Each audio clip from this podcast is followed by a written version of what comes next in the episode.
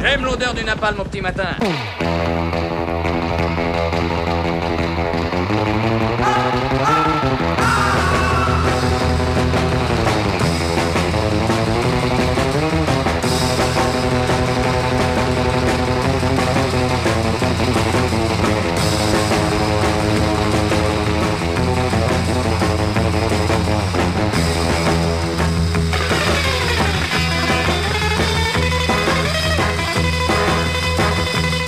Ceux qui me connaissent le savent bien, je ne suis vraiment pas, mais alors vraiment pas un grand défenseur des institutions devant l'éternel. Cependant, dimanche prochain, le 24, et dans une relative indifférence générale, il faut bien le dire, vont se dérouler les élections sénatoriales, et plus exactement le renouvellement du tiers des sénateurs. Eh bien, figurez-vous que ce sont probablement les plus importantes élections sénatoriales de la Ve République. Non, non, vous ne rêvez pas, c'est bien moi qui l'annonce. Oui, je sais, vous allez me dire, et vous serez nombreux, que le Sénat, ce vieux monument plan-plan, est bien loin de constituer un enjeu majeur de ce pays.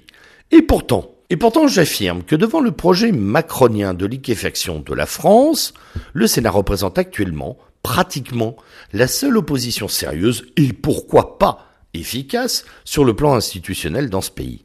Mélenchon, en bon vieux stalinien, ne s'y est pas trompé et vise la mort du Sénat, opposition agraire et conservatrice, insupportable à ses projets de France goulaguesque. Macron non plus ne s'y est pas trompé, lui qui rêve de le supprimer, ce Sénat, ou, à moindre mal, de le fusionner avec le Conseil économique, social et environnemental. Il sait, en bon libéral, que le Sénat, malgré ses nombreux défauts que je concède, incarne la défense de la ruralité, des petites villes et villages, des pays de France, de notre habitat, de notre quotidien, de notre patrie en somme. Il sait aussi que derrière le Sénat, ce sont près de 600 000 élus locaux, dont 300 000 bénévoles qui sont représentés, 36 000 communes. Il le sait tellement bien qu'il cherche par tous les moyens à s'attaquer à ce monde qu'il ne comprend pas, à ce monde d'ailleurs qui globalement ne l'aime pas non plus le père Macron. En quelques chiffres, voilà les vecteurs macroniens d'attaque. 13 milliards d'économies demandées aux collectivités territoriales, la suppression des taxes d'habitation et des impôts locaux qui fait chuter parfois jusqu'à 80% le budget des communes, le regroupement de ces mêmes communes qui dépossèdent les plus petites municipalités de leur liberté au profit des grands centres urbains les plus importants, les fameux plans locaux d'urbanisme intercommunaux aussi, qui tendent à déposséder les maires de leur droit à façonner la ville au profit des architectes urbanistes, bien sûr plus Macron compatibles, etc., etc.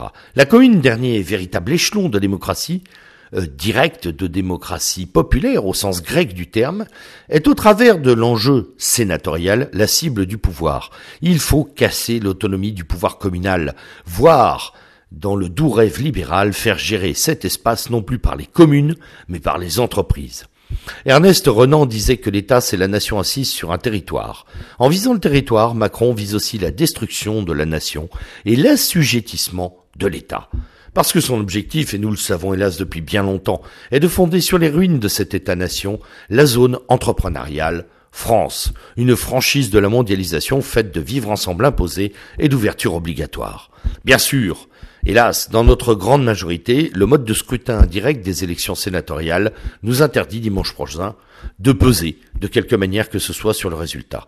Mais à l'avenir, il n'est vraiment pas idiot de penser à porter notre effort sur les élections dans les collectivités locales et dans les collectivités territoriales. Les élus locaux sont la clé d'accession au Sénat, lui-même, finalement, seul instrument en capacité de devenir un rempart institutionnel au libéralisme. Voilà une piste très sérieuse de reconquête. À suivre. Bonne semaine.